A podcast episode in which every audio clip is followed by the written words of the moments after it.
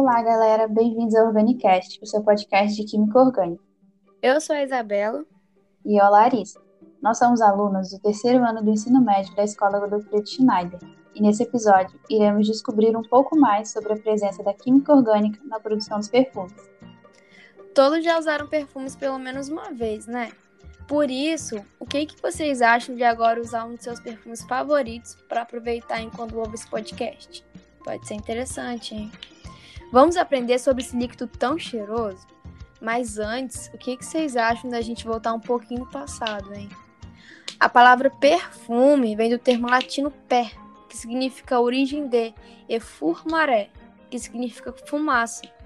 Isso porque, no passado, muitas pessoas acreditavam que ao queimar madeira e folhas secas, os deuses se sentiriam homenageados pelo cheiro da fumaça. O mesmo também era realizado em atos religiosos, porque eles acreditavam, em algumas crenças, que ao queimar materiais de origem animal, como incenso, a fumaça que subia com o cheiro adocicado levariam suas preces para os deuses. Tempos depois, os egípcios fizeram a apropriação dos aromas pelas pessoas, o que acontece até hoje, até porque quem nunca sentiu um cheiro aleatório na rua e se lembrou de alguma pessoa?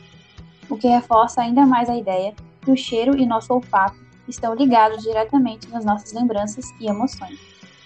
Ao longo dos anos, novas matérias-primas que apresentavam um princípio odorífero foram descobertas, dentre elas flores e outros tipos de materiais vegetais. Com isso, a forma de extrair a fragrância desses materiais também teve que passar por muitos aprimoramentos. Quem mais se destacou nesse processo foram os povos árabes, fazendo extrações a partir de flores maceradas, geralmente em água, obtendo água de rosas, água de violetas, dentre outros. Com o crescimento da produção nas perfumarias, era necessária a busca por novas técnicas e também especiarias. Uma contribuição fortíssima foi a das cruzadas.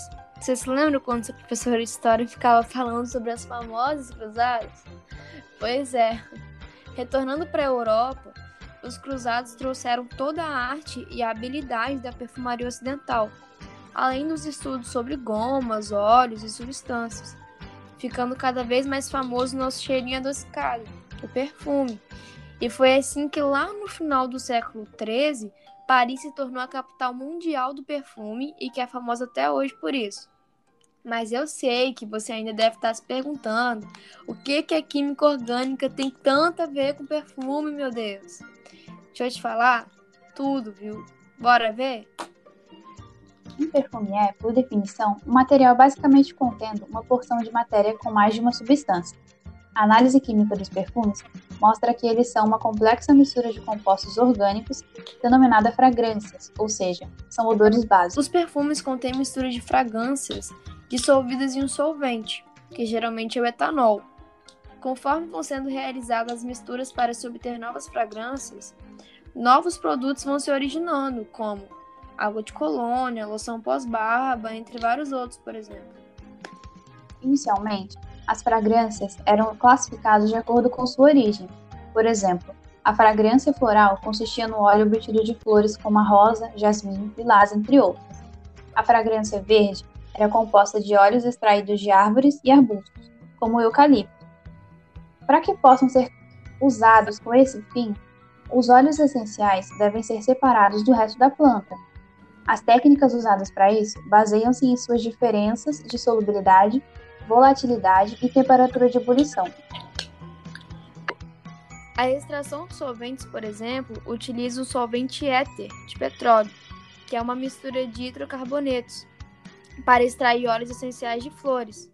Já o óleo de eucalipto pode ser separado da folha, passando através delas uma corrente de vapor de água o nome disso é uma técnica chamada destilação, destilação por arraste de vapor. Já a fragrância madeirada continha extrato de raízes, de casca, de casca de árvores e de troncos, por exemplo, do cedro e do sândalo. A grande maioria das fragrâncias usadas hoje em dia é fabricada em laboratório, que inclusive tem contribuído muito para os perfumes, fazendo com que uma maior parte da população possa usufruir. Alguns desses óleos chegam a ter mais de 30 componentes, que são pertencentes a algumas funções orgânicas, como álcool, éter, o aldeído e a cetona. Essas funções estão presentes em diversos óleos essenciais, como o limoneno, presente no óleo de laranja, o eugenol, do óleo de cravo, o aldeído cinêmico da canela, o geraniol, citronelol e o 2-febioetano do óleo de rosas, o cis-jasmona do óleo de jasmim, entre muitos outros. Esses compostos naturais podem ser identificados em laboratórios por meio de algumas técnicas como a cromatografia a gás, a espectrometria de massa, a ressonância magnética nuclear e a espectroscopia de infravermelho. Dessa maneira, os químicos podem fabricá-los em laboratório e criarem aromas para outros produtos, não só os perfumes. O sistema moderno de classificação das fragrâncias engloba um total de 14 grupos, organizados pela volatilidade, ou seja, a rápida evaporação de seus componentes. Os grupos em ordem decrescente de volatilidade são as cítricas, lavandas, ervas, aldeítica, verde, frutas, florais, especiarias, madeira, couro animal, almiscar, ambar e baunilha. Sendo assim, o primeiro item é o mais volátil e o último menos volátil. Essa volatilidade é dividida em três notas. Nota superior, ou cabeça do perfume, é a parte mais volátil do perfume e é a que detectamos primeiro, geralmente nos primeiros 15 minutos de evaporação. A nota do meio, ou o coração do perfume, é a parte intermediária e leva um tempo maior para ser percebida, de 3 a 4 horas. A nota de fundo ou base do perfume é a parte menos volátil, geralmente leva de 4 a 5 horas para ser percebida. É também denominada fixador do perfume. Os perfumistas consideram esta fragrância a dona das fortes emoções. Nessas notas são adicionados fixadores e propilenicol, que é o primeiro para retardar a evaporação da essência e o segundo com o intuito de aumentar a solubilidade da essência. Incrível, né?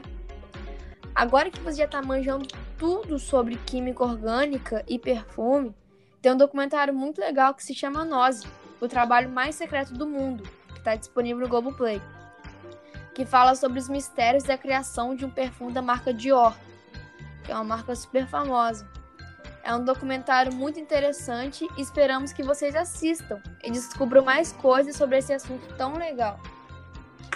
Informações tiradas desse podcast são do artigo Química e Sociedade do site Kinesc e do site Periódicos UFBA. Até a próxima. Tchau, tchau. Até a próxima.